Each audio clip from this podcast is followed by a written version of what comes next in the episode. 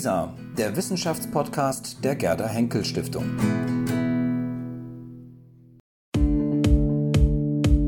Was wäre gewesen? Der Podcast über kontrafaktische Geschichte. Ja, herzlich willkommen zu einer neuen Ausgabe von Was wäre gewesen, der Podcast über kontrafaktische Geschichte. Äh, wir sind im neuen Jahr und wir haben heute zwei Gäste. Wir tauchen in die 80er Jahre zurück des vergangenen Jahrhunderts und wir bewegen uns im Umfeld des NATO-Doppelbeschlusses. Es geht um die Friedensbewegung der 80er Jahre und da wollen wir gleich eine ganz konkrete Frage stellen. Wir wollen nämlich fragen, was eigentlich gewesen wäre, wenn die Friedensbewegung sich 1983 war das, glaube ich, in Bonn, vor allem die große Demonstration, wenn sie sich damals durchgesetzt hätte mit ihrer Forderung, keine Mittelstreckenraketen in Europa, also keine US-amerikanischen Mittelstrecken in Europa aufzustellen. Das ist heute unsere Frage und die Frage stellen wir heute unseren Gästen, die jetzt Charlotte Lerck kurz vorstellt. Ja, wir haben uns heute gleich zwei Leute eingeladen. Zum einen Professor Reinhold Kreis, die einen Lehrstuhl für Geschichte und Geschichte der Gegenwart an der Universität Siegen hat, äh, wo sie schwerpunktmäßig vor allen Dingen Sozialgeschichte, Emotionengeschichte, auch Geschlechtergeschichte macht und auch die Geschichte der äh, Bundesrepublik und transatlantischen Beziehungen mit auch einem Schwerpunkt auf den Kalten Krieg. Und sie ist Mitbegründerin des Forums für nachhaltige Wissenschaft. Außerdem haben wir Professor Philipp Gassert hier, Lehrstuhl für Zeitgeschichte an der Universität Mannheim, der sich besonders auf Protestgeschichte und gerade die Friedensproteste der 1980er Jahre konzentriert, ebenfalls auch transatlantische Geschichte, Geschichte der Bundesrepublik und der Kalte Krieg. Zurzeit ist er am Historischen Kolleg in München, wo er eine Weltgeschichte des Protestes schreibt. Damit also wirklich zwei Expertinnen für unser Thema heute. Sehr schön. Frau Kreis, Herr Gassert, zu Beginn immer die Frage, ähm, der realhistorische Verlauf. Wenn Sie vielleicht in, versuchen könnten, in vielleicht wenigen Minuten uns kurz in die Szene einzuführen. In welchem Umfeld bewegen wir uns so im Zusammenhang mit NATO-Doppelbeschluss und Friedensbewegung? Wer möchte gerne anfangen? Ich kann gerne anfangen. Vielen Dank erstmal für die Einladung hier in diesen Podcast ähm, von uns beiden. Ähm, ja, die Friedensbewegung, das war die größte Protestbewegung in der alten Bundesrepublik, also in der Bundesrepublik bis 1989, 90. Ähm, eine Protestbewegung, die ja gekennzeichnet war davon, dass sie ähm, sehr heterogen war. Also es ist äh, sogar relativ schwierig von der Friedensbewegung zu sprechen. Ähm, es gab zwar ein einheitliches Ziel, die Stationierung von nuklearen Mittelstreckenraketen zu verhindern, aber in sich selbst war die Protestbewegung, war die Friedensbewegung doch ähm, ausgesprochen vielfältig. Ähm, wir haben hier ähm, alle Bevölkerungsgruppen, die mit auf die Straße gingen und sich engagierten, alte Menschen, junge Menschen, äh, Landbevölkerung, großstädtische Bevölkerung, Menschen, die ihre Kinder mit auf die Demos nahmen, alle Berufe, alle Konfessionen, also eine ganz bunte Mischung und auch dann nochmal unterteilt in verschiedene Subgruppen könnte man sagen, also Teile der Friedensbewegung, die nochmal gesonderte Anliegen hatten, also die zum Beispiel auch ökologische oder feministische ähm, oder antikapitalistische oder deutschlandpolitische oder ganz viele verschiedene Ziele auch mit diesem Thema Abrüstung ähm, verbanden. Ähm, ja, wenn man sich überlegt, worauf äh, diese große Friedensbewegung der frühen 1980er Jahre reagiert hat, dann sollte man zunächst auch äh, erwähnen, dass die NATO im Dezember 1979 beschlossen hat, vor dem Hintergrund einer Aufrüstung der sowjetischen Seite seit den späten, äh, seit der Mitte der 1970er Jahre auf diese Aufrüstung ähm, der Sowjetunion beziehungsweise des Warschauer Paktes mit der Stationierung eigener Mittelstrecken in Europa zu reagieren. Das waren die Cruise Missiles und äh, die Pershing 2, die vor allem in der Bundesrepublik Deutschland, aber auch in den benachbarten NATO-Ländern wie den Niederlanden, Belgien, Großbritannien, Italien, aber nicht Frankreich, das eine eigene nukleare Abschreckung hatte im Kalten Krieg, stationiert werden sollen. Also auf diese diesen konkreten Stationierungsbeschluss der NATO hat die Friedensbewegung reagiert ähm, und ähm, es stand dann im November 1983 eine Entscheidung des Bundestages an, ob denn nun die Raketen in Deutschland auch stationiert werden sollten oder nicht.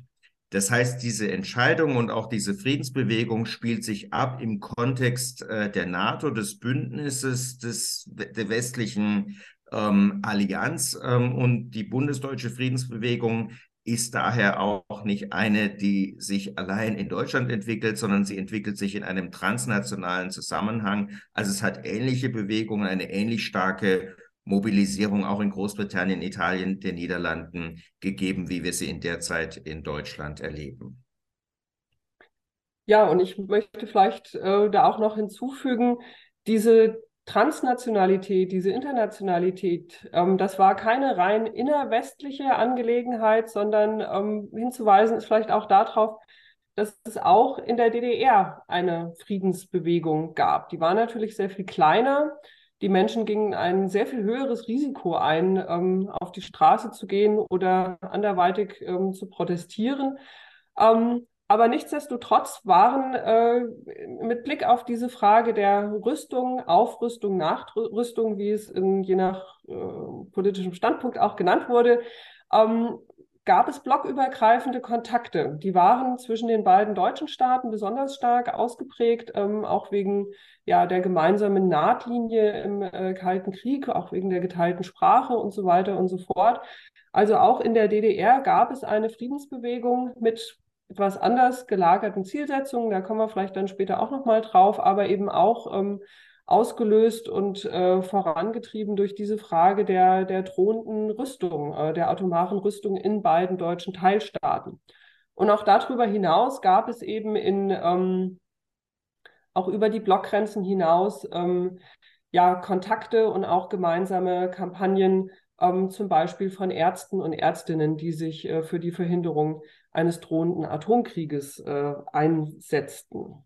Eine ganz berühmte Episode in dem Zusammenhang ist das Auftreten von Petra Kelly und anderen Gründungsmitgliedern der Grünen, äh, der westdeutschen Grünen ähm, auf dem Berliner Alexanderplatz, ähm, wo sie eben Plakate entfaltet haben und demonstriert haben um darauf hinzuweisen, dass es nicht nur darum gegangen ist, jetzt im Westen einen Stationierungsbeschluss äh, zu verhindern, sondern dass natürlich die östliche Seite genauso militärisch hochgerüstet war und insbesondere die Sowjetunion eben äh, ihrerseits äh, diese SS-20, also Mittelstreckenraketen aufgestellt hat, um so etwas wie eine Abkopplung der Bundesrepublik oder der westeuropäischen Verbündeten der USA von der NATO zu erreichen.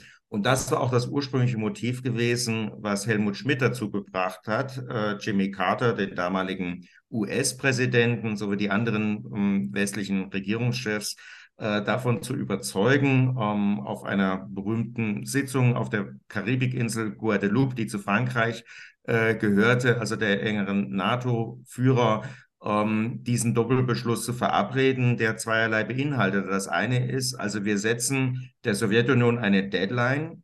Ihr habt vier Jahre Zeit, eure eigenen Atomraketen abzurüsten und dann werden wir nicht nachrüsten. Also die Terminologie war wichtig. Die Bundeswehr beziehungsweise das westliche Bündnis hat von einer Nachrüstung gesprochen, weil sie sagten, eben der Logik dieser nuklearen Abschreckung vollziehen wir nur nach, was die Sowjetunion vorgemacht hat, um angemessen auf eventuelle Nuklearschläge des Warschauer Paktes reagieren zu können. Aber dahinter stand die Furcht, äh, dass wenn die Sowjetunion nur Westeuropa bedroht, die Amerikaner sich dann herausziehen könnten. Das heißt, für Helmut Schmidt vor allem war es wichtig, auch die Amerikaner ähm, auf diese äh, Frage des Doppelbeschlusses zu verpflichten, weil eben in den 70er Jahren die Vereinigten Staaten durch eine tiefe innenpolitische Krise gegangen sind, es auch damals schon so Ansätze des Isolationismus gegeben hatte und vor allem der Helmut Schmidt auch den Jimmy Carter nicht richtig ähm, traute und man sicherstellen wollte, dass also die, die NATO nicht auseinander dividiert werden wird. Also es gab sozusagen eine antikommunistische Seite des Ganzen. Die NATO tritt nach außen auf, äh, stellt sich der Sowjetunion entgegen, aber es gab eben auch eine innerbündnispolitische äh, Seite dieser Debatte. Und wenn wir jetzt danach fragen, was ist eigentlich passiert, was war tatsächlich, ähm, ja, die Raketen wurden stationiert in beiden deutschen äh, Teilstaaten und auch äh, darüber hinaus, also in den jeweiligen Bündnissen. Und in der Bundesrepublik ähm, gab es drei Stationierungsorte, einmal rund um Schwäbisch Gmünd im Ort Mutlangen, dann auch in Neu-Ulm und in Heilbronn.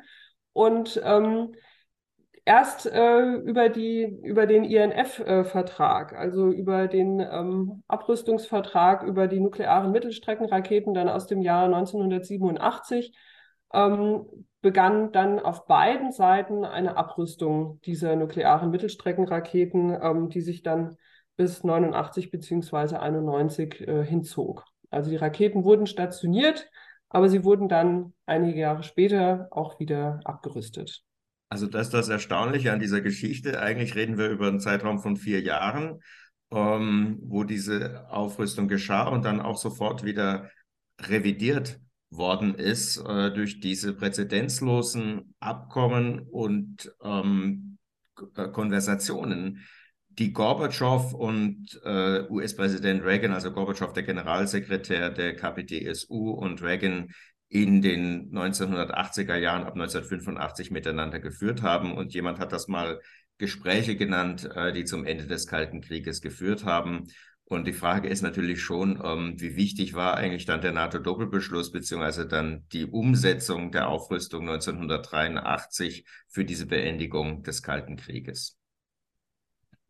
Ja, und das ist ja ein gutes Stichwort, weil wir suchen ja mal Punkte, an denen man dann äh, die Abweichung äh, starten kann. Daher nehmen wir das jetzt viel mal, vielleicht gleich mal und fragen jetzt nach dem kontrafaktischen Szenario, was wäre denn gewesen, wenn äh, die gar nicht erst stationiert worden wären oder wenn sich die Friedensbewegung in dieser Form durchgesetzt hätte, wie wir es formulieren. Also die Friedensbewegung hat sich durchgesetzt. Das würde ja heißen, dass der Bundestag im November 1983 entschieden hätte, nicht diese nuklearen Mittelstreckenraketen auf bundesdeutschem Boden zu stationieren. Also um diese kontrafaktische Frage noch einmal klar äh, zu machen. Es hätte ja auch schon vorher Punkte gegeben, an denen die Entwicklung vielleicht anders hätte laufen können. Aber wir konzentrieren uns jetzt auf die Frage, was wäre geschehen, wenn der Bundestag aus irgendwelchen Gründen 1983 gesagt hätte, ja, wir sind so beeindruckt ähm, von dieser unglaublichen Mobilisierung, die da passiert im Oktober 1983, dem sogenannten heißen Herbst, ja, als wir eine riesige Menschenkette haben, die sich von Neu-Ulm, einem der Stationierungsorte, bis nach Stuttgart zum Headquarter der US Army in Europa ähm, gezogen hat. Also dieses, dieser Aufmarsch, ähm, dieser Protest, die Vielfalt, die Friedlichkeit äh, des Ganzen hat die Bundestagsabgeordneten, auch die der CDU, CSU und der FDP, die ja am Ende dafür gestimmt haben, davon überzeugt, eben nicht diesen Stationierungsentschluss äh, zu treffen. Das ist also die Frage, um die es uns geht. Ja, und äh, ich hatte mich jetzt bei der Vorbereitung auch gefragt, ähm, unter welchen Bedingungen wäre das überhaupt möglich gewesen, ähm, dass die Friedensbewegung mit ihrer Forderung da durchgedrungen wäre. Ein ganz wichtiger Faktor ist, glaube ich, auch nochmal zu erwähnen, dass ähm, auch in einigen Parteien äh, der Widerstand gegen die oder dass diese Nachrüstung nicht äh, gewünscht war, sondern sehr kritisch äh, betrachtet wurde. Also das ist keine außerparlamentarische Opposition oder so, über die wir reden. In ganz weiten Zügen natürlich schon, aber auch in den Parteien selbst wird diskutiert, was hier eigentlich der richtige Weg ist. Friedensbewegung ist auch Teil der, ähm, der Parteien. Also gerade die SPD, äh, da ist das einer der maßgeblichen Konfliktpunkte, ähm, der mit dazu führt, dass ähm, ja eben Helmut Schmidt äh, dann als Bundeskanzler auch gehen muss. Die Grünen sehen wir hier, die in dieser Zeit ja auch massiv an Aufschwung gewinnen und 83 zum ersten Mal in den Bundestag einziehen. Und eigentlich, damit die Friedensbewegung hätte durchdringen können mit ihrem Anliegen, hätten wir eigentlich erstmal ein äh, anderes Wählerverhalten auch ähm, gebraucht. Also wir hätten entweder ja ein äh, gescheitertes Misstrauensvotum 1982 gebraucht, ähm, sodass die SPD an der Regierung geblieben wäre. Mit Helmut Schmidt an der Spitze wäre es vermutlich schwierig geworden äh, als, äh, als Kanzler dann nicht nachzurüsten. Da wäre er als Kanzler vermutlich sehr stark beschädigt gewesen. Oder aber die Bundesbürgerinnen und Bundesbürger hätten dann im Herbst 1983 anders wählen müssen, als sie es getan haben. Ähm, dort haben sie die ähm, Koalition aus der CDU, CSU und aus der FDP bestätigt, anstatt eben die SPD und die Grünen stark zu machen. Also das wäre eine ganz wichtige Voraussetzung gewesen, ein anderes Wähler- und Wählerinnenverhalten, ähm, um im Parlament da eine andere Mehrheit herbeizuführen.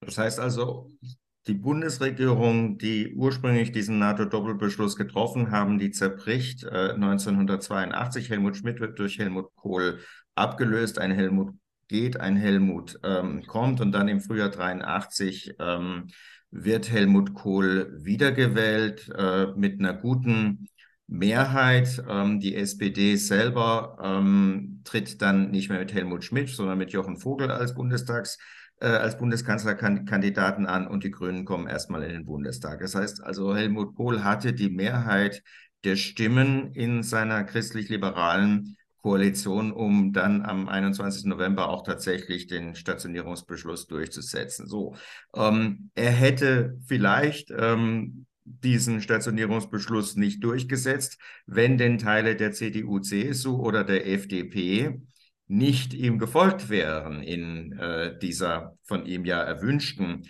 politischen Entscheidung. Das heißt also, wir hätten innerhalb von kürzester Zeit ein zweites Zerbrechen einer politischen Koalition in der Bundesrepublik Deutschland gehabt über diese Frage des NATO Doppelbeschlusses. Man muss dazu sagen, dass es auch wirtschaftspolitische Fragen gab, äh, die zum Ende der sozialliberalen Koalition 1982 geführt haben. Die Kernenergiefrage war damals auch ein wichtiger Streitpunkt innerhalb der SPD geworden. Aber natürlich war diese internationale Frage äh, sehr zentral. So, wenn jetzt also ähm, ein Teil der CDU-Bundestagsfraktion Helmut Kohl nicht gefolgt wäre, dann hätte das bedeutet, dass damit eigentlich die Kanzlerschaft von Helmut Kohl zu Ende gewesen wäre. Also das wäre sozusagen ein erstes, ähm, was wäre geschehen, wenn ähm, Helmut Kohl wäre als Bundeskanzler politisch ähm, schon etwa ein Jahr, nachdem er zum ersten Mal ähm, durch dieses konstruktive Misstrauensvotum an die Macht gekommen ähm, war, wäre eigentlich Helmut Kohl politisch erledigt gewesen. Er wäre nicht der Kanzler der Einheit geworden. Er wäre der Bundeskanzler mit der kürzesten Regierungszeit überhaupt. Und es hätte eine neue politische Konstellation herbeigeführt werden äh, müssen, also aus ähm, ja, einer in ihrer überwiegenden Mehrheit dann seit der Bundestagswahl stationierungsskeptischen ähm, SPD-Teilen der FDP und vielleicht auch äh, der, der, der CDU, ähm, CSU. Äh, das ist einigermaßen unvorstellbar. Aber das ist sagen nur die parlamentarische Seite ähm, des Ganzen, was da hätte äh, passieren können. Also Helmut Kohl wäre tot gewesen und nie ähm, politisch tot gewesen und nie Kanzler der Einheit geworden. Wenn das also geklappt hätte mit der Abrüstung, auf welcher parlamentarischen Grundlage auch immer, dann muss man glaube ich, vor allen Dingen auch betonen, das wäre dann eine einseitige Angelegenheit gewesen. Wir haben ja da mit dem NATO-Doppelbeschluss als eine Reaktion auch auf äh, sowjetisches ähm, Rüstungsverhalten oder Modernisierungsverhalten, auch hier, also die Terminologie ist, äh, hat eine politische Aussage in sich. Aber das ist ja ein äh, ein, eine, eine Abmachung gewesen, die auf so eine Art Balance-Aussicht äh, ausgerichtet ist. Wenn das jetzt nun einseitig, also wenn jetzt der Bundestag entschieden hätte, nee, wir machen das doch nicht, wir halten uns nicht an diese Abmachung und ähm, stationieren keine äh, Raketen, keine atomaren Mittelstreckenraketen auf dem Gebiet der Bundesrepublik, das wäre eine einseitige Sache gewesen. Es wäre keine Abrüstung in Ost und West gewesen und es wäre auch keine Bündnisentscheidung gewesen, sondern eigentlich eine, Entsche äh, eine Entscheidung gegen die Bündnisentscheidung, äh, gegen die, die gemeinsamen Abmachungen.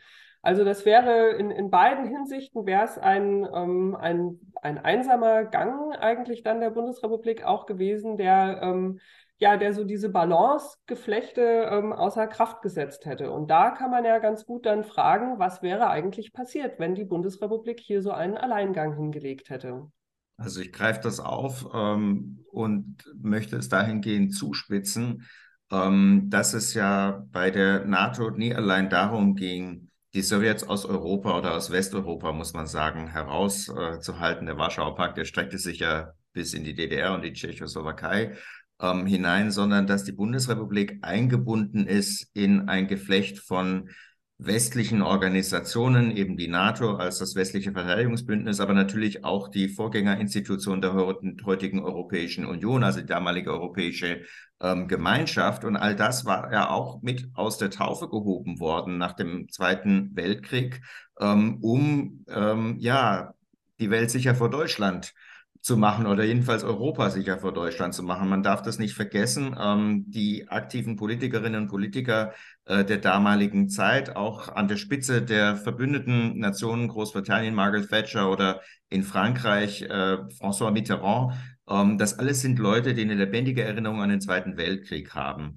Und was hätte das ausgelöst, äh, wenn jetzt die Bundesrepublik aus äh, diesem Verbund einer gemeinsam in der NATO getroffenen Entscheidung ausscheidet, ja, ähm, wo ja auch Mitterrand, obwohl Frankreich selbst kein Stationierungsland ist, sogar nach Bonn kommt ähm, und an die Abgeordneten des Deutschen Bundestages appelliert, ja, macht diese Entscheidung, stationiert ähm, die atomaren ähm, Raketen. Was hätte das für Frankreich, äh, was hätte das für die Niederlande, für Belgien und auch für Italien ähm, bedeutet ähm, und von Großbritannien ganz zu schweigen? Das heißt also, es hätte äh, sicherlich ähm, Ängste vor Deutschland bei unseren Nachbarländern wieder aufgerufen, ganz zu schweigen von der Sowjetunion und den osteuropäischen Ländern. Also jetzt gehen die Leute, die Deutschen da alleine ähm, sie halten sich nicht an das, was wir im Bündnis verabredet haben. Also sind wir jetzt irgendwie auf einem Weg zu einer Neutralisierung Deutschlands. Ähm, und das ist ja sagen das allerschlimmste Horrorszenario, was sich unsere westlichen Verbündeten, aber auch die osteuropäischen Länder damals hätten vorstellen können, wie nach dem Versailler Vertrag, ja, wieder ein großes Deutschland in der, in der Mitte, das nicht eingebunden, gezähmt und gebändigt ist durch diese westlichen Institutionen, die wir nach dem Zweiten Weltkrieg geschaffen haben.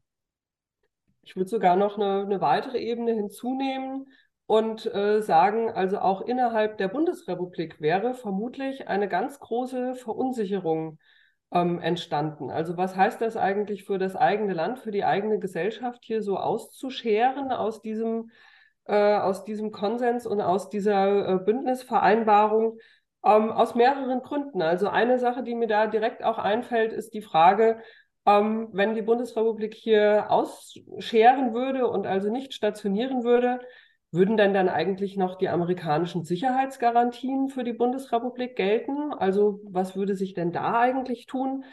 Und auch innerhalb der Bevölkerung ähm, wäre es vermutlich zu großen Verunsicherungen gekommen, wenn auf einmal hier waffentechnisch so ein Ungleichgewicht entstanden wäre, an dieser Nahtstelle des Kalten Krieges eben, an der sich die, die Bundesrepublik ähm, befand. Also die Szenarien, die Szenarien waren ja da, dass wenn der nächste große Krieg käme, ähm, wäre eben einer der, der Hauptkriegsschauorte oder der Hauptkriegsschauort, das war so in allen Szenarien, die damals äh, durchgegangen wurden, wäre auf deutschem Territorium gewesen.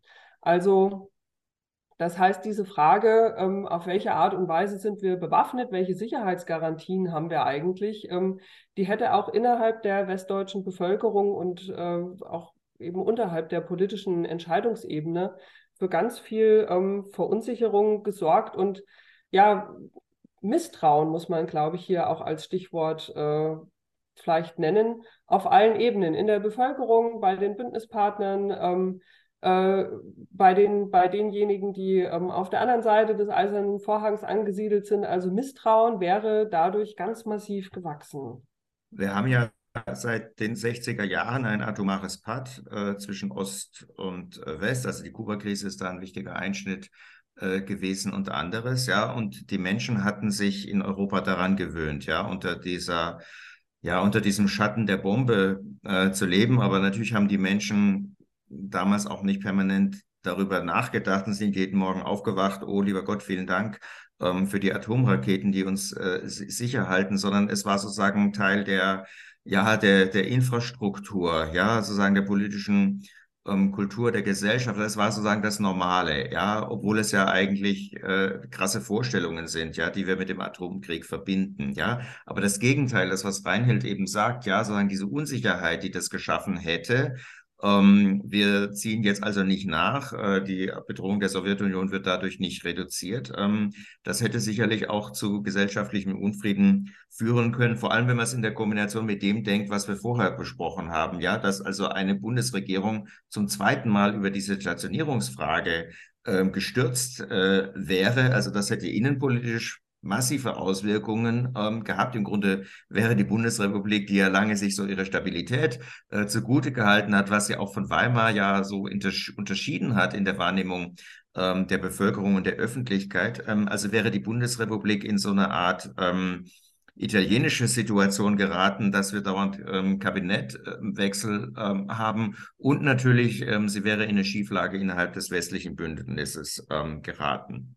Ähm, schließlich äh, kann man vielleicht auch äh, fragen, was hätte das eigentlich ähm, für die Friedensbewegung in der DDR und in den osteuropäischen Ländern bedeutet, wo wir eine Friedensbewegung haben, die ja ihre eigenen Regierungen daran erinnert, dass die ja nun auch nicht ganz unschuldig sind an diesem atomaren Wettrüsten, obwohl sie natürlich das Gegenteil sagen. Sie sagen, es ist im Grunde eine kapitalistische Überwältigungsstrategie, was die NATO da fährt. Also die sind darauf aus, ähm, den Kommunismus ähm, oder den realen Sozialismus in Europa abzuschaffen und auszuwischen. Ähm, aber das sozusagen haben ja die osteuropäischen Friedensbewegungen durchaus ähm, nicht so geglaubt, sondern sie haben eigentlich ihre eigene Regierung dafür kritisiert, äh, dass sie auch äh, sehr unfriedlich äh, vorgegangen sind, aufrüstet, aufgerüstet haben. Die DDR war natürlich hochmilitarisiert ähm, gewesen in der Zeit. Und dann ist die Frage, was bedeutet das eigentlich für die Aussicht, die Chancen der, der, der DDR-Opposition oder überhaupt der Opposition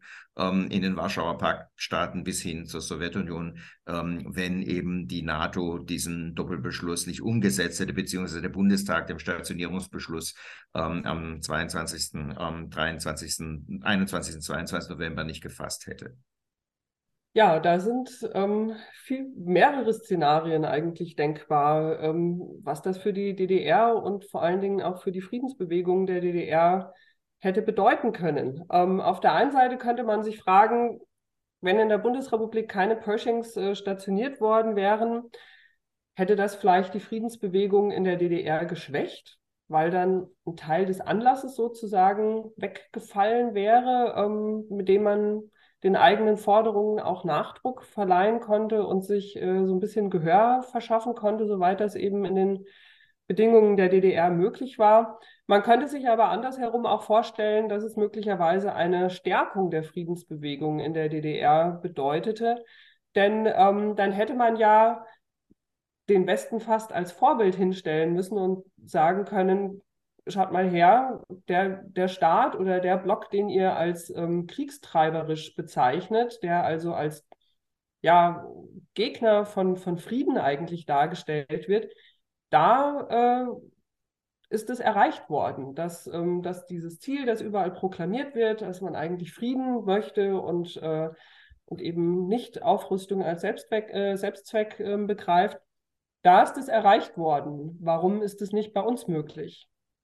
Also am Ende kommt man, wenn ich das dann noch ergänzen darf, auch zu der Frage, hätte es sowas wie eine wie ein Ende des Kalten Krieges, ja, präzedenzlose Abrüstungsschritte dann ab 1987, äh, die auch äh, den weltpolitischen Boden äh, bereiten für eine deutsch-deutsche Vereinigung, die ja in einem europäischen Kontext ähm, erzielt werden musste. Also wäre das überhaupt möglich gewesen, ja, wenn die NATO nicht aufgerüstet hätte, wenn damit nicht Helmut Kohl auch sich den Respekt äh, des amerikanischen Präsidenten George Bush ähm, verdient ähm, hätte, der ja sagt, also dann auch, äh, wir unterstützen äh, die Wiedervereinigung auch, ähm, weil Helmut Kohl sich als ein loyaler Bündnispartner erwiesen hat und ähm, die Deutschen eben nicht Alleingänge machen im Kalten Krieg, ähm, sondern durchaus bereit sind, sich europäisch und transatlantisch einzuordnen und zu akzeptieren, was im Bündnis beziehungsweise in dem Rahmen der europäischen Gemeinschaften beschlossen worden ist. Also auch das ist sozusagen ein kontrafaktischer Punkt, den man nochmal hervorheben muss. Vielleicht wäre es gar nicht äh, zu einem Ende des Kalten Krieges und damit auch zu einer Wiedervereinigung schon am Punkt 1989, 90 mit Gorbatschow äh, gekommen, wenn die NATO da nicht ähm, ihren Beschluss umgesetzt hätte, 1983 folgende folgende. Ja, vielen Dank äh, für diese, ähm, wie ich finde, für die sehr breite Panorama, ähm, Weitwinkelobjektiv. Ähm, Sie haben sehr, sehr viele unterschiedliche Bereiche sozusagen in den Blick genommen und äh, praktisch so ein bisschen gefragt, was wäre eigentlich dann gewesen, wenn es vielleicht anders gekommen wäre. Ähm, das äh, lädt natürlich zu sehr vielen ähm, Fragen ein. Ähm, ich würde fast so ein bisschen provokativ äh, erstmal feststellen, dass Sie ja sehr stark sozusagen die Position vertreten haben, die haben eigentlich alles richtig gemacht damals. Das, die, Entscheidung der Bundesregierung war völlig richtig, die, die, Nachrüstung zu vollziehen oder die, die Aufrüstung, wie auch immer. Nun bin ich ja jemand, der damals gerade mal zwölf oder dreizehn war, aber ich kann mich sehr gut erinnern, dass in meiner Generation das damals wirklich eine sehr brisante Frage war. Also Aufrüsten, Abrüsten, ähm, atomare Abschreckung und so weiter. Und ähm, ich glaube, ich wäre jemand gewesen, wenn ich denn alt genug gewesen wäre, ähm, der wahrscheinlich auch in Bonn gestanden hätte und für die, ähm, also gegen den Doppelbeschluss sozusagen wahrscheinlich demonstriert hätte. Ähm, was ich im Grunde damit jetzt fragen wollte, ist, hatte denn die Friedensbewegung irgendwelche Gründe, die wir vielleicht auch noch mal ein bisschen der Gerechtigkeit halber sozusagen oder der Vollständigkeit halber auch erwähnen sollten? Also was waren die Gründe der Friedensbewegung? Was waren eigentlich die, die tatsächlichen Sorgen, die man hatte? Waren das ähm, reale Sorgen oder waren das eher moralische Gründe, die hier vielleicht eine Rolle gespielt haben? Also wenn man beispielsweise im Vorfeld, hatte ich jetzt mir die ähm, Genscher-Biografie angeschaut und die Memoiren ähm, da ist es genau so, er hat alles richtig gemacht, das war alles genau so, wie es kommen musste. Wenn man Egon Bahr oder Willy Brandt die Memoiren liest, dann kommen dann schon andere ähm, äh, Begriffe auf, wie beispielsweise bei, bei äh, Bahr die Perversion des Denkens, hat er es genannt beispielsweise. Also wenn Sie vielleicht nochmal das nochmal ein bisschen ähm, vervollständigen könnten, was waren denn die Gründe oder die Argumente der Friedensbewegung? Naja, also die Friedensbewegung hatte ja sehr vielfältige Motive und Gründe. Das muss man auch nochmal sagen. Das hat Reinhold Kreis ja eingangs schon beleuchtet. Also da auch eine, das ist nicht die Friedensbewegung, das ist sehr, sehr heterogen. Ähm, und ähm, man unterschätzt, glaube ich, ähm, wie sehr andere Fragen im Rahmen dieser Friedensbewegung mitverhandelt ähm, worden sind. Ja, das ist eine sehr krisenhafte Zeit seit den äh, frühen 1970er Jahre, also Ölpreisschock, ähm, natürlich Grenzen des Wachstums, eine, die ökologische Diskussion äh, der 1970er Jahre. Wir haben es mit einer Wirtschaftskrise äh, zu tun gehabt in den späten 70er, in den frühen ähm, 1980er Jahren es wird definitiv mitverhandelt ähm, von der Friedensbewegung, aber auch von der anderen äh, Seite. Wie stellt sich Deutschland eigentlich zu seiner NS-Vergangenheit, zum Zweiten Weltkrieg, zum Holocaust und so weiter? Ne? Das sind Fragen, die sich ja seit 1979, 80 ähm, verstärkt ähm, gestellt werden. Und ähm, die Friedensbewegung hat immer wieder auch ähm, auf diese historischen Erfahrungswerte ähm, verwiesen. Also es gab natürlich sehr drastische Vergleiche die angestellt wurden. Man hat die Pershings als fliegende Verbrennungsöfen ähm, bezeichnet und ähnliches. Also Holocaust-Vergleiche, die heute nach gerade unsittlich äh, wären, die damals von respektablen Linken und Progressiven ähm, geäußert äh, worden sind. Also daran sieht man, dass es eigentlich bei dieser Friedensbewegung um sehr viel mehr geht als um den konkreten Stationierungsbeschluss, der aus der Bündnislogik und der Abschreckung heraus äh, Sinn gemacht hat, sondern es ging eigentlich darum, um, was für ein Deutschland, was für eine Bundesrepublik ähm, wollen wir haben. Es sind die Impulse, die aus den neuen sozialen Bewegungen, Alternativmilieus und so weiter ähm, herausgekommen und aufgegriffen äh, worden äh, sind. Ähm, und die Friedensbewegung ähm, hat sozusagen sehr existenziell ähm, über etwas ähm, gesprochen, was natürlich nicht einfach politisch zu kommunizieren war, wie eben Abschreckung im Kalten Krieg ähm, funktioniert hat. Ja, deswegen glaube ich schon, dass die Friedensbewegung relevante und wichtige Kritikpunkte vorgetragen hat an der deutschen Gesellschaft damals. Ähm, aber die wurden eigentlich, waren die im Hintergrund und wurden nicht so offen thematisiert. Ähm, aber sie waren fast wichtiger, ähm, diese Debatten über Deutschlands Rolle in der Welt, über die Position äh, des Friedens oder der Bundesrepublik als Friedensmacht ähm, vor dem Hintergrund äh, der deutschen Vergangenheit, als der konkrete Anlass, um den es hier äh, gegangen ist, nämlich den NATO-Doppelbeschluss umzusetzen. Ich würde an der Stelle ganz gerne nochmal Ihr Stichwort aufgreifen, sagen, haben die alles richtig gemacht? Ja, ähm, richtig ist, glaube ich, das falsche Wort. Da äh, würde man mich und wahrscheinlich auch uns äh, vielleicht etwas missverstehen. Ich glaube, was wir versucht haben, so ein bisschen darzulegen, ist, dass es eine sehr nachvollziehbare ähm, Entscheidungsgrundlage gab. Also, dass das jetzt keine ja, Willkür oder Großmanns- äh, oder Großfraus-Sucht war oder gar sowas wie Kriegstreiberei oder sowas, sondern dass es eine gewisse Denklogik gab, die eben in, in dieser Bündnissituation und auch in dieser Konstellation des Kalten Krieges Sinn gemacht hat, also wo eine, wo eine Logik eben auch dahinter stand. Ähm, und zwar eine, die von beiden Seiten her, das muss man, so fair muss man, glaube ich, sein, ähm, auch bei denjenigen, die für die Stationierung waren, geprägt waren von einer großen Umsicht und auch Vorsicht. Also eine Umsicht auch eben mit Blick darauf, ja, was würde das denn eigentlich bedeuten, wenn wir es nicht machen? Also diese kontrafaktischen Szenarien, die waren ja auch Teil der Diskussion in den 80er Jahren. Also wenn man da in die Bundestagsdiskussionen reinschaut und eben über sowas wie Bündnisloyalität oder Sicherheitsfragen ähm, äh, da gesprochen wird, dann werden genau diese kontrafaktischen Szenarien da durchgespielt äh, mit dem Ergebnis, äh, dass eben äh, in dieser Perspektive äh, es besser ist zu stationieren, andere spielen andere kontrafaktische Szenarien durch und sagen, was wäre denn, wenn wir die Dinger hier da stehen haben?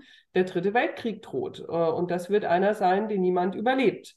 Ähm, also diese kontrafaktischen Szenarien, die ähm, klar, die werden auch aufgeplustert und äh, überspitzt, aber aus sehr realen Sorgen heraus. Und das möchte ich doch beiden Seiten auch zugutehalten mit einer, mit einer großen Umsicht und äh, einem Versuch, mögliche Szenarien sich vor Augen zu führen, um eine fundierte Entscheidung zu treffen. Zu einer Frage von, war das die richtige oder falsche Entscheidung, konnte das oder jetzt das für uns das vielleicht manchmal so aussieht, naja, das haben die ja dann schon irgendwie ganz richtig entschieden. Zu so einem Urteil kann man, glaube ich, erst kommen, äh, jetzt in der Rückschau und unter dem Wissen, was dann danach passiert ist. Also es war einfach 1983 absolut nicht absehbar, dass ähm, jemand wie Gorbatschow äh, an die Macht kommt in der Sowjetunion oder auch, dass ähm, zwischen Reagan und Gorbatschow äh, ja, dass da eine Konstellation entsteht, in der beide dazu bereit sind, diesen INF-Vertrag äh, ähm, zu unterzeichnen. Also dass wir wieder in eine Abrüstung und auch in eine Entspannung irgendwo reinkommen. Und das ist was, das konnte damals niemand vorhersehen. Insofern ähm, gibt es aus der Situation heraus oder so, glaube ich, nur zu konstatieren, es, es, es steckt eine Logik dahinter. Zu einem richtig oder falsch wird es eigentlich dann erst durch kontingente geschichtliche Entwicklungen, die da noch niemand wissen konnte. Also ich würde das auch für mich äh, nicht so sagen wollen, dass es richtig oder falsch äh, war, diesen NATO-Doppelbeschluss durchzusetzen, sondern es geht darum äh, zu sagen, das hätte Konsequenzen gehabt, ja, eben bis hin zu einer, zum Fall einer, einer, einer Bundesregierung. Und das ist jetzt keine ganz ähm, banale, triviale Sache, ja, für ein politisches System wie der Bundesrepublik Deutschland, ja. Ähm, es geht mir auch darum, nochmal darauf hinzuweisen, was die Friedensbewegung, die sich ja selbst als ganz Europä gesamteuropäisch gesehen hat, ja, vielleicht doch auch unterschätzt hat, ja, und das ist sozusagen die innere Bündnislogik ähm, der NATO und der Eindämmung Deutschlands und nicht der Sowjetunion, ja, die sozusagen im zweiten, nach dem Zweiten Weltkrieg so institutionell vorangetrieben. Also was hätte das für die NATO bedeutet? Was hätte es für den europäischen Integrationsprozess ähm, bedeutet? Ja. Und äh, letzter Punkt, auch Helmut Schmidt hat sich in eine Sache hineingesteigert und hineinverrannt, ähm, von der wir uns heute fragen können, ja, braucht es denn wirklich diese Mittelstrecken ähm? Das war ja genau die Frage der Friedensbewegung auch, ja. Also wir haben schon genug Atomraketen äh, herumstehen, also deutlich mehr als heute, ja, weltweit zwischen USA und Sowjetunion. Aber daran sieht man eben, dass nach, dass vor dem Hintergrund des Vietnamkrieges, ja, dann Nixon, nicht wahr, musste zurücktreten als amerikanischer Präsident. Also auch die USA wirkten angeschlagen und verunsichert in den 1970er Jahren. Der Bundeskanzler Helmut Schmidt und nicht nur er allein, ja, sondern die, die mit ihm diesen NATO-Doppelbeschluss getragen haben, ein gewisses Misstrauen hatte gegenüber ähm, den Amerikanern. Das ist übrigens nichts, was äh, Helmut Schmidt, der ja ein Atlantiker ist, das muss man auch sagen. Ja, also, Helmut Schmidt ist bestimmt kein Anti-Amerikaner. Er ist ein Atlantiker, ja, aber er traut diesem Carter ein, einfach nicht über den Weg. Und das ist auch nichts Neues, ja. Also auch Konrad Adenauer hatte schon die Befürchtung, als Kennedy dann kam, irgendwie könnten sich die Amerikaner aus Europa wieder herausziehen. Und das wollen wir nicht aus zwei Gründen. Also erstens steht es um unsere Verteidigungsfähigkeit äh, gegenüber der Sowjetunion nicht gut. Wie gesagt, Hintergrund Zweiter Weltkrieg, ja, die Macht äh, der Roten Armee. Es steht um unsere Verteidigungsfähigkeit äh, nicht gut, könnte man Parallelen zu heute ziehen. Wir brauchen die Amerikaner. Und zweitens, so richtig trauen wir unserem eigenen Volk nicht über den Weg, ja. Und es ist gut, dass die Bundesrepublik fest eingebunden ist in die NATO und in die europäischen Institutionen. Das wird für so einen alten Adenauer, der das alles erlebt hatte, 33, aber auch ein Helmut Schmidt, ne, der Offizier im Zweiten Weltkrieg gewesen ist, das wird nicht gut gehen, wenn die Deutschen sich nicht solidarisch im Bündnis äh, verhalten. Und dafür müssen wir diesen Preis bezahlen, dass wir diese Raketen stationieren. Das ist also eine vernünftige Entscheidung, ja, auch wenn sie emotional und rational schwer nachvollziehbar ist, weil es diesen multiplen Overkill mit Atomraketen längst gegeben hätte. Letzter Punkt hierzu. Es gab auch hartgesottene NATO-Strategen, gerade in Großbritannien, die gesagt haben, Quatsch, das braucht ihr nicht. Ja, wenn die Sowjetunion uns bedroht, es genügt so dieser berühmte symbolische Zündung einer Atomrakete über der Ostsee, ja, um ihnen zu sagen, was, dass wir es ernst meinen. Das wird heute auch wieder ähm, diskutiert. Und schon das sollte die Sowjetunion ähm, daran hindern, ihre atomaren Raketen auch einzusetzen. Also auch damals gab es schon innerhalb der NATO, innerhalb von antikommunistischen Hardlinern welche, die gesagt haben, also was der Schmidt äh, und andere äh, da machen, das ist komplett überkandidelt, äh, wir brauchen das nicht. Ja, äh, vielen Dank. Ich äh, das ist jetzt äh, gleich noch ein neues Panorama auf, aufgemacht. Ich, ich würde jetzt gerne noch mal kurz äh, darauf eingehen, was Sie, Frau Kreis, gerade gesagt haben, äh, mit, der, mit der Rhetorik auch. Also das ist natürlich eine Sache, die wir vielleicht auch am, am Schluss noch mal diskutieren können, wenn wir grundsätzlich über Kontrafaktisches als, als Methode so ein bisschen sprechen. Ähm, aber ein anderer Punkt, äh, vielleicht auch ein bisschen provokativ gefragt, äh, könnte man ja vielleicht auch fast sagen, letztlich haben sie sich ja durchgesetzt. Zwar sind die Mittelstre sind die Raketen erstmal äh, erstmal stationiert worden, aber letztlich kam es ja dann relativ bald danach äh, doch tatsächlich zu, zu Abrüstungen. Das, äh, das haben Sie, Herr Gassert, ja auch gerade nochmal beschrieben.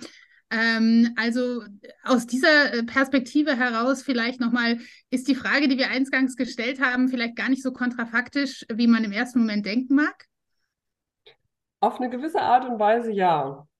Ähm, denn ich würde da zustimmen, langfristig hat die Friedensbewegung viele von ihren Zielen, also zumindest die, die konkret Rüstungsfragen ähm, betreffen oder sicherheitspolitische Fragen betreffen, tatsächlich erreicht. Ähm, das war in dem Moment, also Mitte der 80er Jahre, äh, nicht abzusehen und äh, in der Friedensbewegung und auch darüber hinaus herrschte auch eine unheimlich große Enttäuschung und auch ja, diese Frage, ähm, haben wir eigentlich überhaupt irgendwas erreicht mit diesem immensen Aufwand, mit diesen immensen Menschenmassen? Ich hatte ja am Anfang schon gesagt, es ist die größte Protestbewegung, die es in der alten Bundesrepublik gab. Mehr Menschen, also die 68er sehen klein dagegen aus, ähm, was die Massenmobilisierung angeht und die alle anderen Protestbewegungen auch.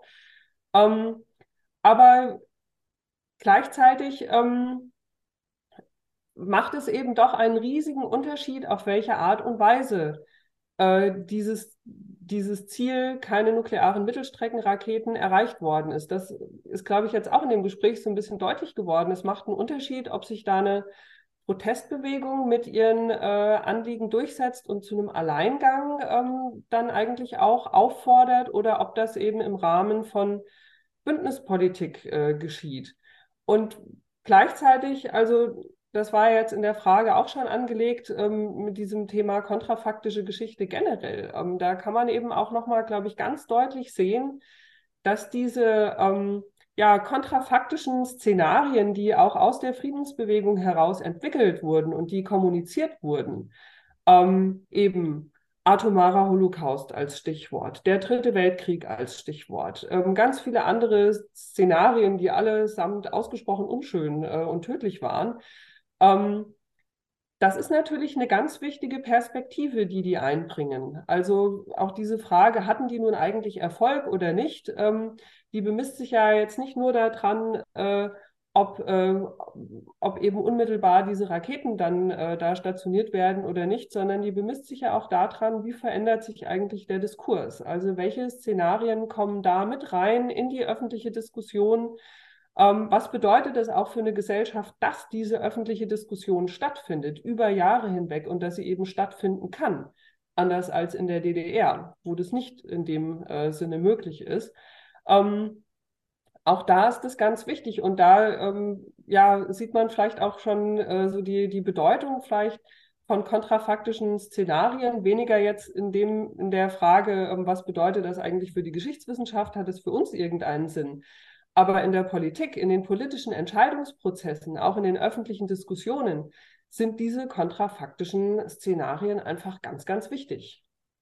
Also ich würde fast sagen, die Friedensbewegung hat eine Schlacht verloren im November 1983, weil der Stationierungsbeschluss gefasst wurde, aber sie hat äh, den Krieg gewonnen, äh, wenn man das zu einer Friedensbewegung so sagen äh, darf. Und das möchte ich dahingehend erläutern. Also, dass sozusagen Frieden als zentraler Wert, ja, ähm, nicht militärische Konfliktregulierung, ähm, Skepsis gegenüber einem Einsatz des Militärs im Ausland, ja, ähm, dann ja sowas wie die Norm in dem wiedervereinigten Deutschland ähm, geworden ist. Und es dauerte unendlich lange bis zum Beginn der rot-grünen ähm, Koalition 1998, 99 mit dem Kosovo-Einsatz, bis überhaupt die Bundeswehr ähm, ja für eine friedensschaffende Maßnahme außerhalb ihrer eigenen Grenzen eingesetzt werden konnte. Ja, also eigentlich hat sich sozusagen äh, das, wofür die Friedensbewegung kulturell, politisch, ja, von der politischen Kultur her ähm, steht, äh, das hat sich durchgesetzt. Es gab auch keine Mehrheiten, je nach Umfrage, wenn man die Bevölkerung so gefragt hat, waren natürlich alle gegen, ähm, waren 70 Prozent Gegenstationierung. Trotzdem hat Helmut Kohl die Bundestagswahl 1983 relativ klar gewonnen. Ja, also da auch ist so eine gewisse Ambivalenz ähm, bei den Leuten mit drin. Deswegen glaube ich schon, also dass diese Friedensbewegung, auch wenn sie scheiterte, in dem unmittelbaren Anliegen, den Stationierungsbeschluss zu verhindern, sie nicht scheiterte dahingehend, ähm, dass sie die bundesdeutsche politische Kultur weiter ähm, in eine eher pazifistische ist vielleicht der falsche ähm, Begriff, aber sozusagen friedenserhaltende oder friedenschaffende als Norm ähm, politische Kultur ähm, ähm, be bewegt hat, ja. Und das zeigt, glaube ich, auch nochmal diese kontrafaktische ähm, Betrachtungsweise zu dem Thema ähm, sehr, sehr gut, ja. Und vielleicht musste ja die Friedensbewegung sogar scheitern in der Verhinderung des Stationierungsbeschlusses, um kulturell ähm, durchdringen äh, zu können, weil diese Debatte blieb eben nicht ohne Folgen, auch in einem christlich christdemokratischen Spektrum, wo ja damals auch sehr viele Leute wirklich absolute Kirchgänger ähm, gewesen sind, wenn man sich überlegt, also wie enorm die Debatte in der katholischen und evangelischen Kirche gewesen ist, ja. Die waren zwar für Helmut Kohl, weil irgendwie die sozialliberale Koalition den Eindruck eines Chaos äh, verwickelt hat, äh, vermittelt hat 1982, ähm, aber sie waren eigentlich nicht ähm, für eine militaristische Politik in Deutschland ähm, und in dem Sinne, ja, glaube ich, dass kulturell die Friedensbewegung sich tatsächlich durchgesetzt hat, was man dann in den 90er Jahren auch äh, sehr gut äh, sehen kann. Mhm. Ja, also das ist ein wichtiges äh, Stichwort, Herr Gassert, was Sie gerade ähm, äh, gegeben haben, und zwar politische Kultur. Ähm, ich würde das gerne nochmal aufgreifen wollen, ähm, und zwar auch mit Blick auf die Geschichte der Friedensbewegung in der Bundesrepublik. Ähm, ähm, vielleicht ist nochmal ganz wichtig, so ein Satz wie, ich glaube, es war Egon Bahr oder auch Willy Brandt, der gesagt hat, ähm, äh, Frieden ist nicht alles, aber ohne Frieden ist alles nichts, glaube ich, war, glaube ich, so ein ähm, Satz. Und das ist kein Satz, glaube ich, aus den 80er Jahren, sondern der ist schon in den 60er Jahren, glaube ich, ähm, geäußert worden. Ähm, wir haben ja in den 50er Jahren auch schon eine Friedensbewegung gehabt mit ähm, der Frage, ob ähm, sozusagen es eine Wiederbewaffnung der Bundesrepublik ähm, geben soll. Äh, dann kamen die Ostermärsche, die ja auch eine große Tradition hatten und die ja dann auch bis in die 80er Jahre auch dann fortgeführt wurden, immer weiter auch äh, anschwollen sozusagen. Wir haben den Krefelder Appell dann gehabt, den über, glaube ich, zwei oder drei Millionen äh, Bundesbürger damals ähm, unterzeichnet haben. Also es hat sich doch offenbar nicht gerade erst dann sozusagen diese Friedensbewegung äh, äh etabliert, sondern oder zumindest ähm, äh, ähm, äh, ja, gegründet, sondern die haben ja lange Vorläufer. Und ähm, was sind die Gründe, warum es genau dann sozusagen in den 80er Jahren dann wirklich zu einer Massenbewegung werden kann? Ähm, dass sie praktisch genau das wird, was Sie, Frau Kreis, angesprochen haben, die größte Mobilisierung, die es je in der Bundesrepublik gegeben hat an Menschen auf der Straße. Ähm, ja. Und der zweite Punkt wäre noch, das wäre mir nochmal wichtig, Sie haben immer gesagt, die Friedensbewegung war sehr heterogen. Man kann nicht von der Friedensbewegung in diesem Kollektivsingular sprechen, sondern vielleicht könnten Sie noch mal ein bisschen aufsprechen ähm, äh, Fächern, was denn für unterschiedliche Gruppen daran beteiligt waren. Wenn man auch an jemanden denkt wie General wie Gerd Bastian beispielsweise, der ja aus dem Militär kommt und dann plötzlich einer der, eine der Ikonen wird mit Petra Kelly der Friedensbewegung. Also wenn Sie das noch ein bisschen erläutern könnten, sozusagen, wo kommt die Friedensbewegung tatsächlich her? Und warum wird sie genau dann zu einer so virulenten Angelegenheit? Und was ist die Friedensbewegung genau, wenn man sie noch mal ein bisschen auffächern würde? Ja, ich gehe vielleicht auf den ersten Punkt ähm, ein, diese Traditionen und Frau Kreis kann, wird dann den zweiten Punkt ansprechen, die Heterogenität der Bewegung der 80er Jahre, ja. Ähm, wenn es ein Thema gegeben hat im Nachkriegsdeutschland und eigentlich bis heute, das die Menschen wirklich mobilisiert und auf die Straße bringt im Ernstfall, dann ist es dieses Thema des Friedens oder sollten wir vielleicht sagen, die Rolle des Militärischen in unserer Gesellschaft und für unsere Außenpolitik und unsere internationalen Beziehungen. Ja, ähm, die Anti-AKW-Bewegung, die auch sehr wichtig war, hat die größte Demo, die jemals hingekriegt haben. Das waren 150.000 Leute im Hofgarten 1979. Ja, das ist nichts im Vergleich zur Friedensbewegung, die 400.000 Leute in den Hofgarten gebracht hat. Ja, und im heißen Herbst äh, noch sehr, sehr, sehr viel mehr, wenn man die Menschenkette und anderes dazu zählt, ja.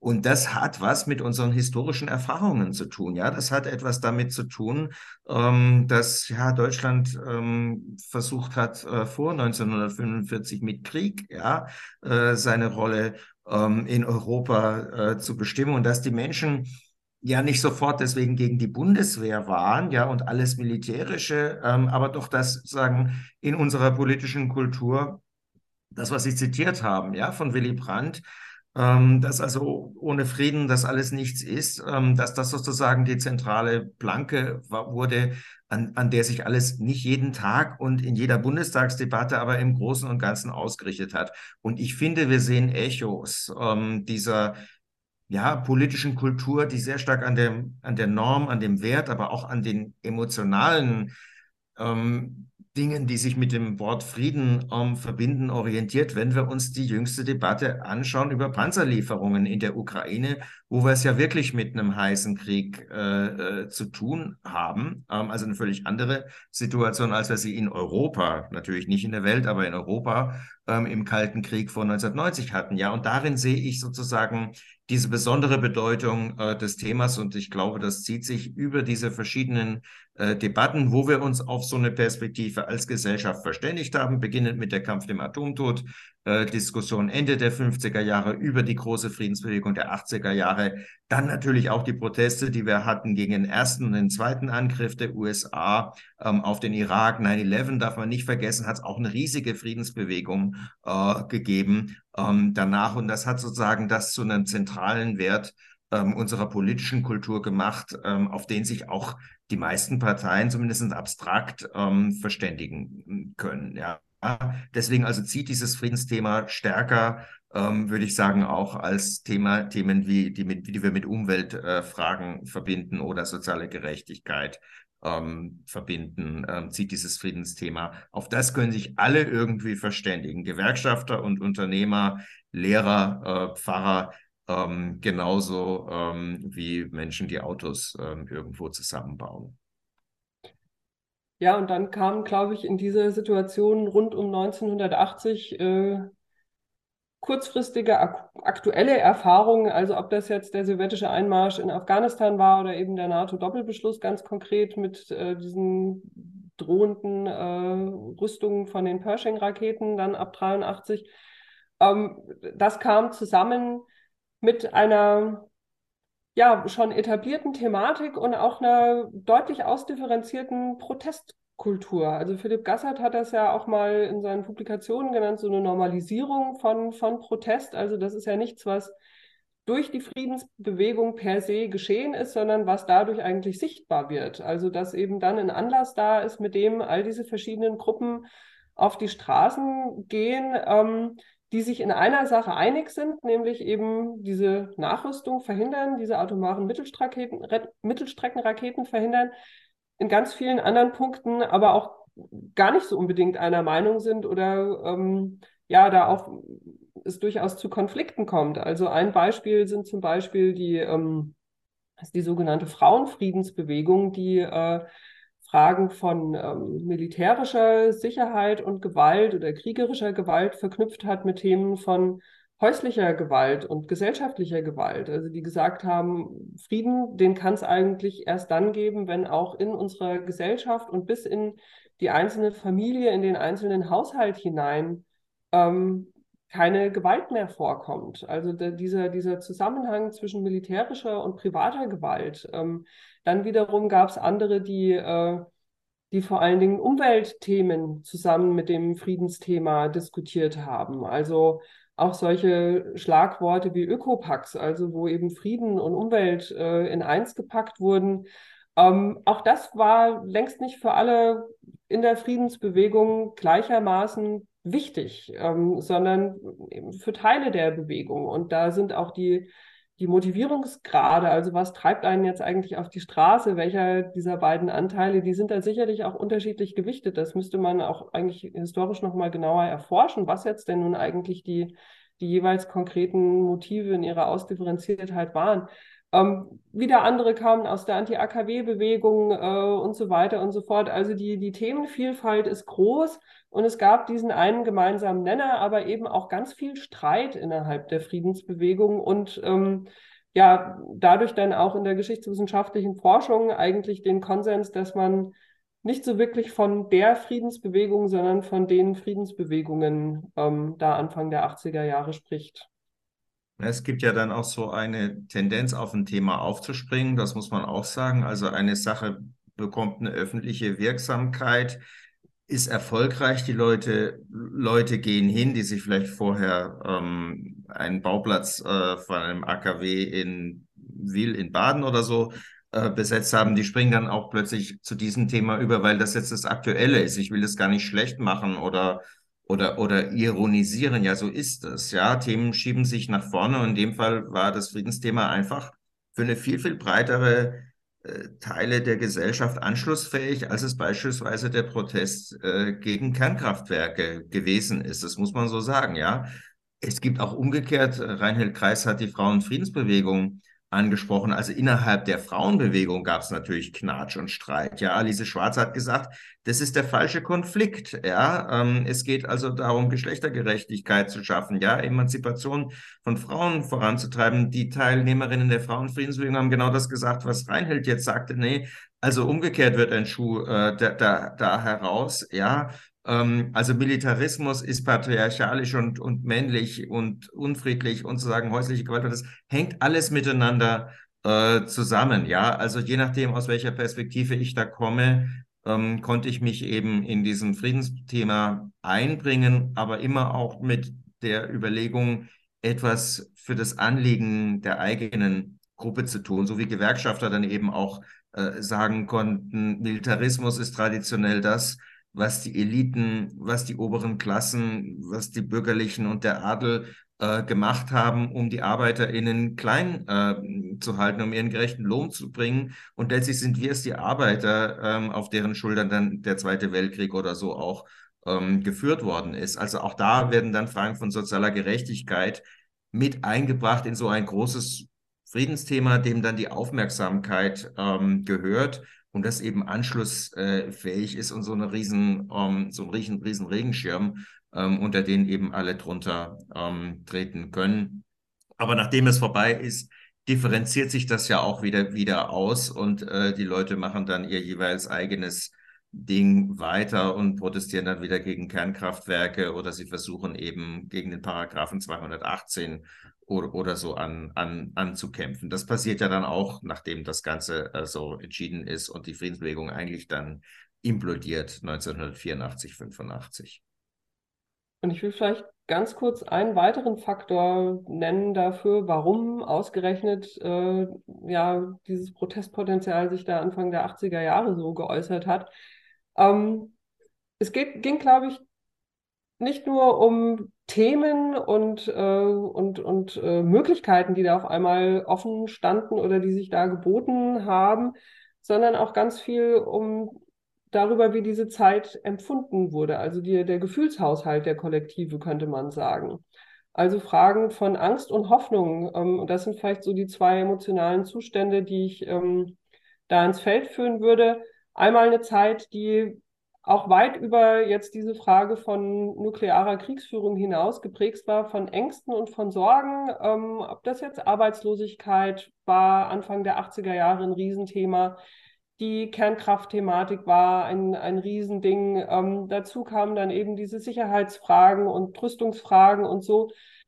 Aber eben nicht als eine, ähm, als eine Angst oder Sorge, die, die lähmt, sondern eine, die eher aktiviert. Also auch dazu gibt es mittlerweile Studien, die zeigen, dass ähm, bei diesen Protestveranstaltungen äh, ein ganz positives Grundklima geherrscht hat. Also auch bei allem Beschwören von schrecklichen Szenarien, die da möglicherweise drohten, war das getragen von einer großen Hoffnung, ähm, von auch einer, einer, hoffnungsfrohen Grundstimmung und von ähm, ganz häufig eben auch von, von positiven Gemeinschaftserlebnissen. Also das heißt, es war auch, ähm, auch so, dass das emotionale Setting spielt da eine Rolle. Und da, ähm, das ist was, was nun auch nicht ad hoc erschaffen wird oder auf einmal entsteht, sondern da spielen auch sowas wie gewandelte Männlichkeitsvorstellungen äh, mit rein. Also, dass auch Männer jetzt Gefühle stärker zeigen können, als das vielleicht in den 50er Jahren der Fall war und das anders auch öffentlich äußern können. Es gibt diese Bilder von Demonstranten, von jungen Männern, die da stehen und ein Schild in der Hand haben, wo drauf steht, ich habe Angst. Ähm, das ist ein, ein, Phänomen, das ist jetzt nicht ganz neu, aber es ist in dieser Intensität einfach neu.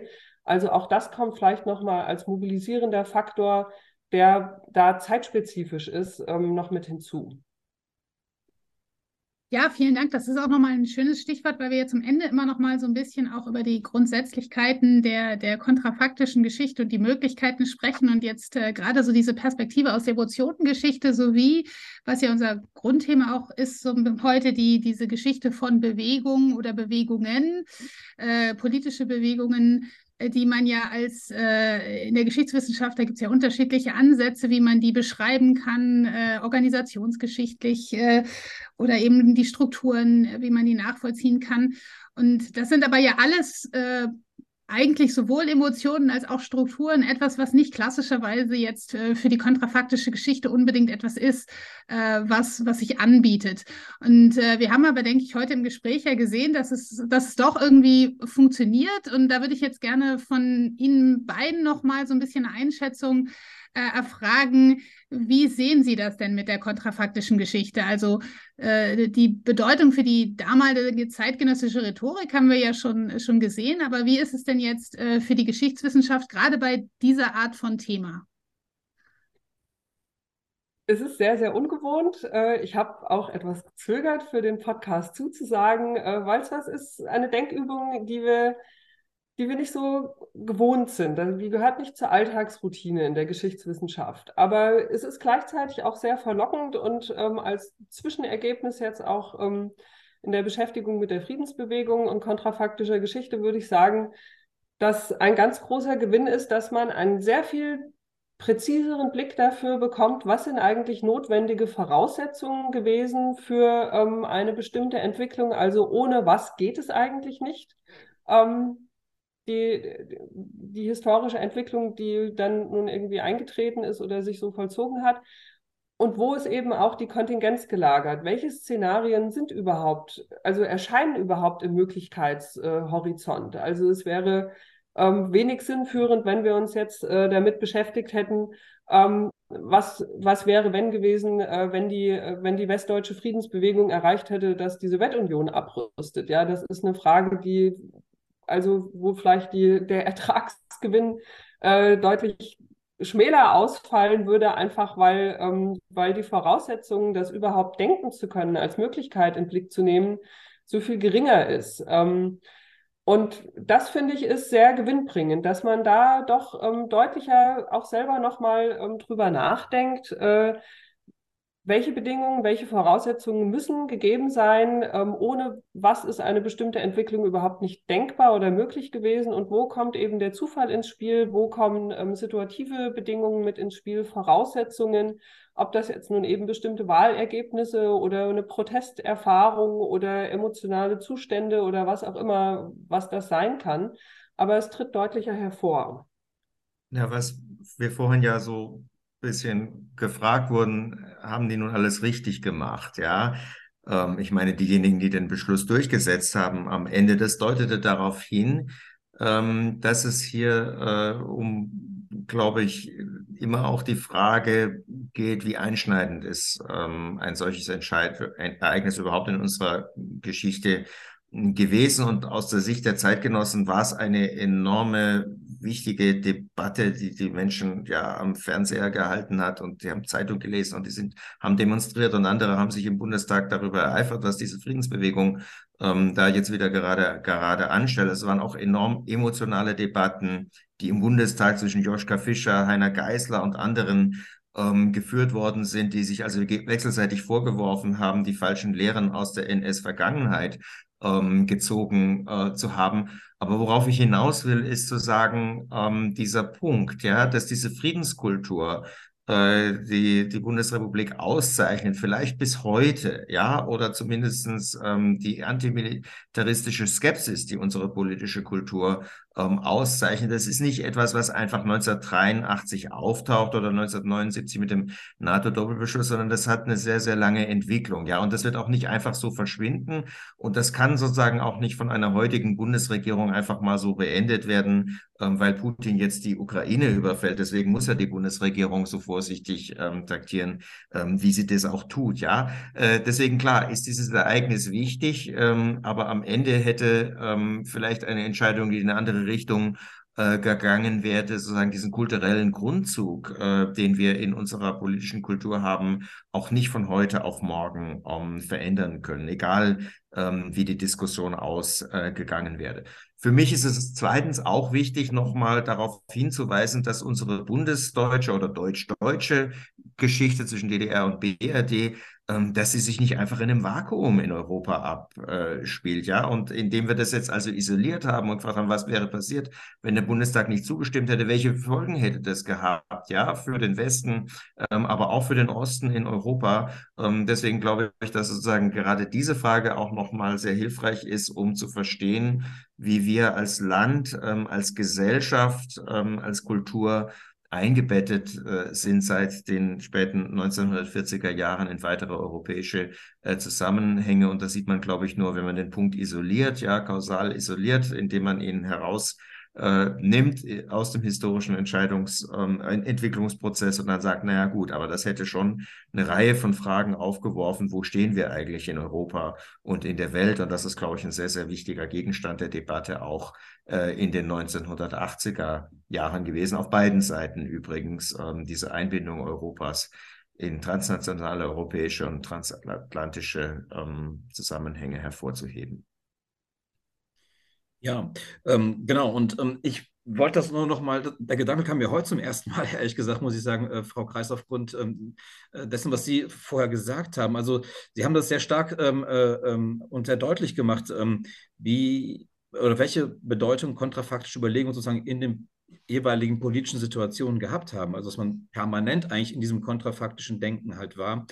Und da habe ich mich jetzt gefragt, ob es sozusagen als Historiker oder Historikerin nicht auch sozusagen ein Aufgabenfeld wäre, genau diese kontrafaktischen Überlegungen sozusagen zu rekonstruieren. Also das ist ja im Grunde auch eine Aufgabe, die nochmal ein anderes, äh, einen anderen Bereich, Charlotte, als den, den wir sonst immer anpeilen, also wirklich eine ganz andere Geschichte zu erzählen, Ähm, aber tatsächlich ähm, sozusagen ähm, ist das ja dann ein sehr ähm, ähm, äh, seriöses ähm, wissenschaftliches Anliegen, diese äh, kontrafaktischen Überlegungen, die ja tatsächlich stattgefunden haben, die es wirklich gab, diese zu rekonstruieren, um dann wirklich tatsächlich um ein umfassendes Bild zu bekommen, was hat man eigentlich damals eigentlich für Optionen gehabt und welche Optionen hat man ja auch durchgespielt. Also diese Gedankenspiele werden ja eigentlich sozusagen sehr realistisch und eigentlich sehr normal in der Politik oder auch bei anderen Institutionen, wo man Entscheidungen treffen muss glaube ich, macht man das permanent, dass man überlegt, was machen wir denn, wenn wir das machen, was machen wir, wenn wir uns, wenn wir uns so entscheiden, was könnte dann passieren. Also Szenarien zu entwickeln, dafür haben wir ja zig Institutionen in unseren Gesellschaften, die genau das eigentlich, würde ich sagen, fast Normalbetrieb sozusagen ist, ja. Also diese kontrafaktische Überlegung historisch nachzuvollziehen und diese sozusagen nochmal zu rekonstruieren, ist nochmal ein ganz eigenes Gebiet, denke ich. Ja, und unglaublich wichtiges. Also die Geschichtswissenschaft beschäftigt sich da äh, quasi als im Tagesgeschäft äh, damit. Jedes Mal, wenn wir es mit einer Utopie oder mit einer Dystopie zu tun haben oder überhaupt, ob mit Wahlversprechen oder Werbeversprechen oder was auch immer. Also immer, wenn irgendwie eine Art von Zukunftsszenario skizziert wird, ob es da um Bildungspolitik geht oder darum, wie sich das eigene Leben verbessert, wenn man eine bestimmte Waschmaschine verkauft oder aber eben, wenn Raketen stationiert werden oder nicht. Das sind alles Zukunftsszenarien, die gewichtet werden in den jeweiligen zeitgenössischen Diskussionen, die bewertet werden, denen eine Legitimität zugesprochen oder abgesprochen wird, also wo auch ja dann äh, drüber geurteilt wird, ist das ein äh, ist das ein angemessenes oder ein unangemessenes, ein sinnvolles oder ein absurdes äh, Szenario, das da entwickelt wird. Und nur vor diesem Hintergrund, also nur wenn man Kenntnis hat über diese Szenarien, die da entwickelt werden, nur dann ähm, macht eigentlich die Arbeit von Historikern und Historikerinnen Sinn, um bestimmte äh, Entscheidungen, Prozesse, Entwicklungen ähm, auch, auch einzuordnen und zu erklären und vorzustellen. Kontrafaktisch wird es erst im Nachhinein. Ja, also wenn wir die Entscheidungsprozesse rekonstruieren und dann sagen, die Entwicklung hätte auch in eine andere Richtung laufen können, nach dem damaligen Wissens- und Kenntnisstand äh, der Menschen, die diese multiplen Szenarien ja diskutieren. Das ist jetzt nicht anders als heute, ja.